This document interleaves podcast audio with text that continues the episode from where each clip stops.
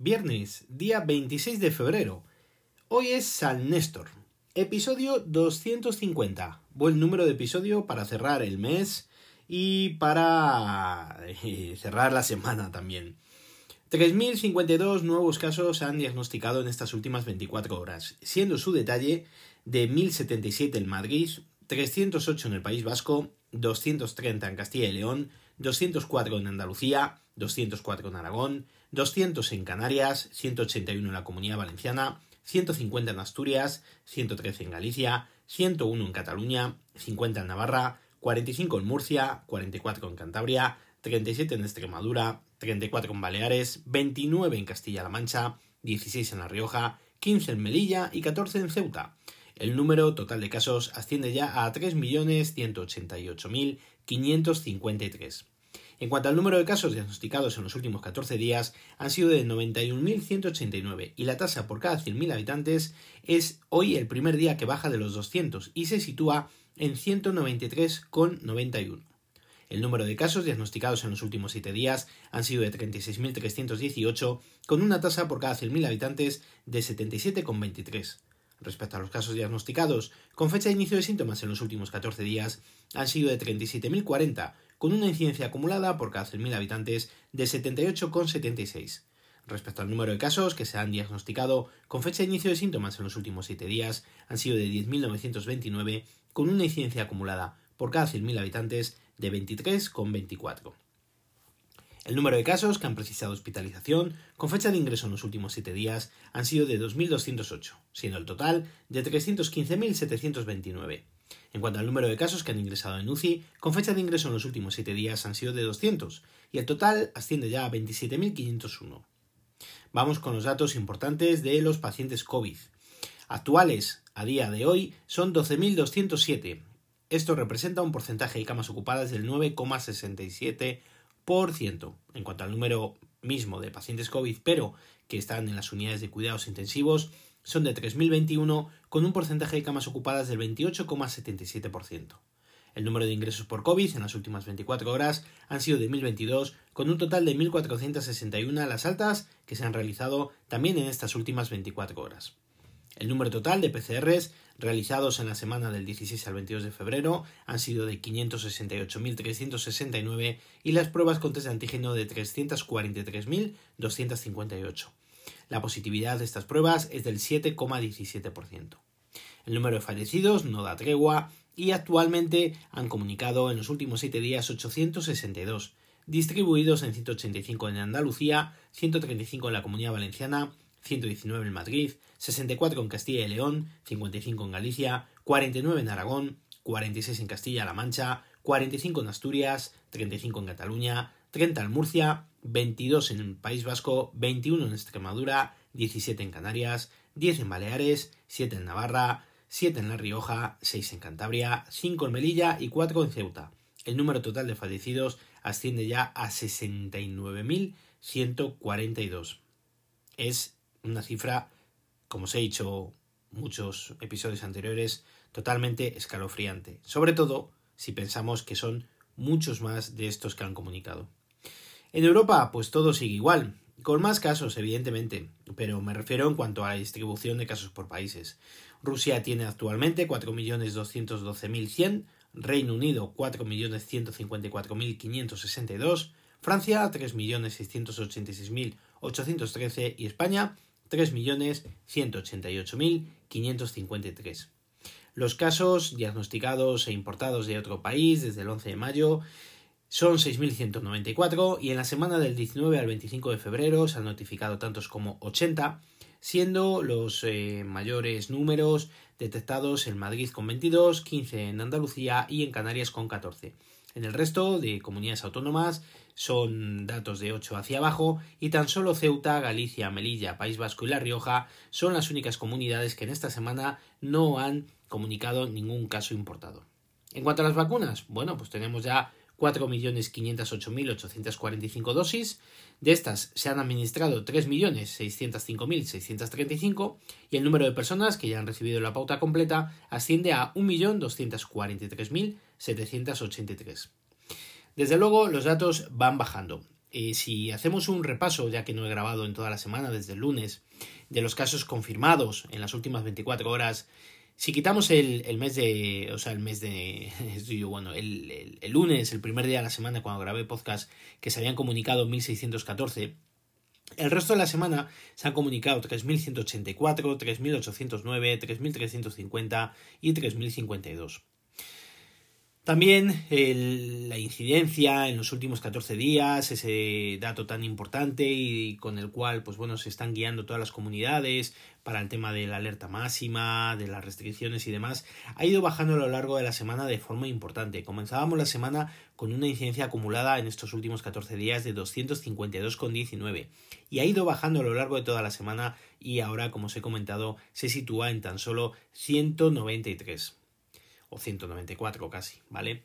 El porcentaje de camas ocupadas en UCI por los pacientes de COVID también ha sufrido un descenso importante, teniendo en cuenta eh, los datos que estábamos manejando semanas anteriores. Por ejemplo, empezamos la semana con un 33,02% de camas ocupadas en UCI y hoy viernes se ha comunicado que el porcentaje de camas es del 28,77%. Por lo tanto, son datos, la verdad, que eh, muy esperanzadores. El Ministerio de Sanidad hoy ha publicado, volviendo con las vacunas, una nueva actualización de la estrategia de vacunación y han indicado que las personas menores de 55 años que hayan pasado la infección recibirán una única dosis seis meses después de la infección. Se está intentando avanzar todo lo posible en la vacunación y en Madrid en el día de ayer se han administrado tantas como 30.000 dosis repartidas entre mayores de 80 años, profesores, cuerpos de seguridad y servicios de emergencia. La verdad es que el tema de la vacuna, el otro día he estado leyendo que la de Johnson Johnson parece ser que da muy buen resultado. Es tan solo una dosis la que han de administrar. Creo que en la Agencia Federal de, del Medicamento de los Estados Unidos eh, la iba a aprobar de manera inminente para poder disponer de ella. Allí en Estados Unidos es tan fatal, tiene una incidencia horrible. Y aquí en España, más bien en Europa, hasta mediados del mes de marzo puede que no aprueben dicha vacuna. Yo insisto que eh, por los datos que ofrecen tiene una efectividad increíble, muy buena y encima con una sola, con una sola dosis yo creo que el, tema de la vacunación va a avanzar a pasos agigantados. El problema es que mm, además de, avanzar, eh, los datos como habéis visto y os he estado contando se van relajando pero es que el problema es que las medidas restrictivas también se van relajando. Que eso no es que sea malo, el problema es cómo lo hagamos. Tenemos experiencia y yo creo que no aprendemos por lo que hemos visto.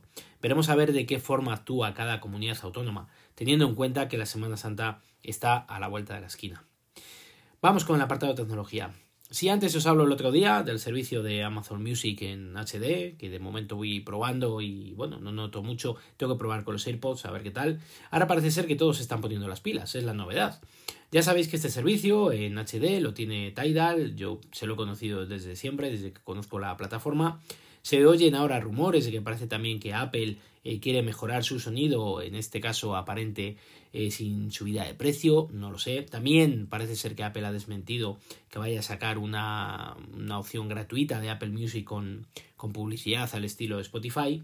Pero lo que sí que ha hecho Spotify ha sido anunciar que lanzará su servicio IFI o HD a lo largo de este año. Una nueva opción de audio sin pérdida de calidad y en calidad CD, según informan, y que yo de momento, como os, comentado, mm, como os he comentado, no he notado diferencia entre los sonidos. Lo tengo que probar. A ver este fin de semana que tengo más tiempo. Ya habéis visto que desde lunes no he podido grabar. Estoy sin apenas tiempo para hacer absolutamente nada. A ver si me pongo los auriculares, que es donde entiendo que se notará la diferencia. Desde luego si tienes un buen oído, porque si no yo creo que es complicado. Aún así, teniendo buen oído, lo que sí que me pregunto es que si eh, será Mm, no sé, un atractivo importante el coger y el pagar en vez de 9,99 los posibles 14,99 que pueda costar este servicio como cuesta en, en Tidal. Mm, muy amante de la música tienes que ser eh, o mucho debe de, ser esta mejora para que este incremento merezca la pena. Pero, mm, pues bueno, eso queda a la, a la elección de cada, de cada usuario. También no sé si recordáis que os estuve hablando de la plataforma de Audible, que me parece una maravilla. Ahora mismo te están regalando tres meses gratis si eres cliente de Amazon Prime y uno un mes si no lo eres. Así que aprovechad. Yo de verdad que os lo recomiendo. Podéis escuchar libros actuales, de todo tipo, de libros de actualidad y también contenido exclusivo como relatos y podcasts. Para terminar, eh, no sé si hoy os acordáis que también os comenté que había un amiguete que se había comprado unos, unos iPhone 12 eh, Pro Max. Bueno, ya terminamos de configurar todo, le enseñé cómo configurarlo en el coche también con CarPlay, estaba encantado. Y ahora me ha salido un, nuevo apaño, un, bueno, tengo que ayudar ahora a una compañera de, de mi mujer que se ha comprado una alarma de estas que venden eh, que configurables o medio domótica eh, una iSmart Alarm no sé dónde se la habrá comprado eh, y parece ser que debe ser de no sé no, me ha dicho por, por Telegram de una devolución no sé a qué se refiere si será que la ha cogido de segunda mano no lo sé. El caso es que son incapaces según me han contado de lograr configurar la wifi. Debía venir con una wifi ya predeterminada del usuario que lo hubiera tenido antes y son incapaces de poder cambiar el, la wifi. Tiene una hija que, que bueno, que, que no, no, se la debe de dar mal el tema de la tecnología y me ha dicho que no ha habido forma. Se han puesto en contacto con el servicio técnico y tampoco les han sabido solucionar el problema. Así que me tocará. Todavía no hemos acordado el día en que me pueda pasar por su vivienda para echarle un ojo, pero ya os contaré, porque la verdad es que todo esto para mí me supone un auténtico reto. Me encanta. No digo que se lo vaya a solucionar, es probable que no, porque confío en la hija de, de esta amiga. Pero, pero bueno, es un reto, es un reto, es un nuevo cacharrito para manejar. Además lo tengo yo en mente, yo tengo un, sistema de seguridad en mi casa eh, instalado, no, no es eh, de estos eh, a través del móvil, aunque sí que puedo hacer cosas a través del móvil, es una, un sistema de seguridad normal y corriente. que va conectado a través por ASL y por tarjeta SIN y demás, o sea que es un sistema de seguridad en condiciones y no descarto que en algún momento pues este sistema de seguridad a lo mejor se quede obsoleto, tenga que hacer una nueva inversión, lo quite y instale una nueva alarma de estas. Entonces, por lo tanto, me llama muchísimo la atención, tengo muchas ganas de ver a ver cómo funciona, qué aparatos tiene puestos, si tiene alguna cámara, algún detector, simplemente si se abren puertas o alguna ventana o qué es lo que tiene colocado para poder coger la idea, captar la idea y luego pues poderla llevar a cabo en un futuro. Ya os comentaré más del NAS, sigo dando vueltas ahí con mis eh, discos duros, he pedido uno a través de Amazon, os diré eh, de qué forma, porque me han dejado uno y no funcionaba, me han dejado un segundo disco, vamos, y no funcionaba, le tengo que devolver. Y sigo ahí, pues el poco tiempo que tengo, aprovechándolo para configurarlo. De verdad que siento mucho no haber podido grabar durante toda la semana, pero es que me ha sido totalmente imposible. Hoy he dicho ya, el capítulo 250 tiene que salir a la luz. Así que nada más, amigos y amigas, espero que paséis un grandísimo fin de semana. Tened mucho cuidado, mucha precaución, seguid con todas las medidas que nos están eh, indicando y si salís a la calle, pues eh, juntaros lo mínimo posible con la máxima distancia de seguridad, que vamos por el buen camino, pero no podemos dar marcha atrás porque la paciencia tiene un límite y la gente está ya muy cansada y hay, hay muchísima gente con muy poquito ánimo. Lo dicho, esperemos que, que pueda grabar la próxima semana y estar aquí con todos vosotros. Si queréis contarme algo más, pues ya sabéis, lo podéis hacer al email gafaspodcast.com o en Twitter como arroba gafaspodcast. Recuerda visitar mi blog, os dejo la dirección en las notas del episodio. Un saludo a todos y gracias por vuestro tiempo.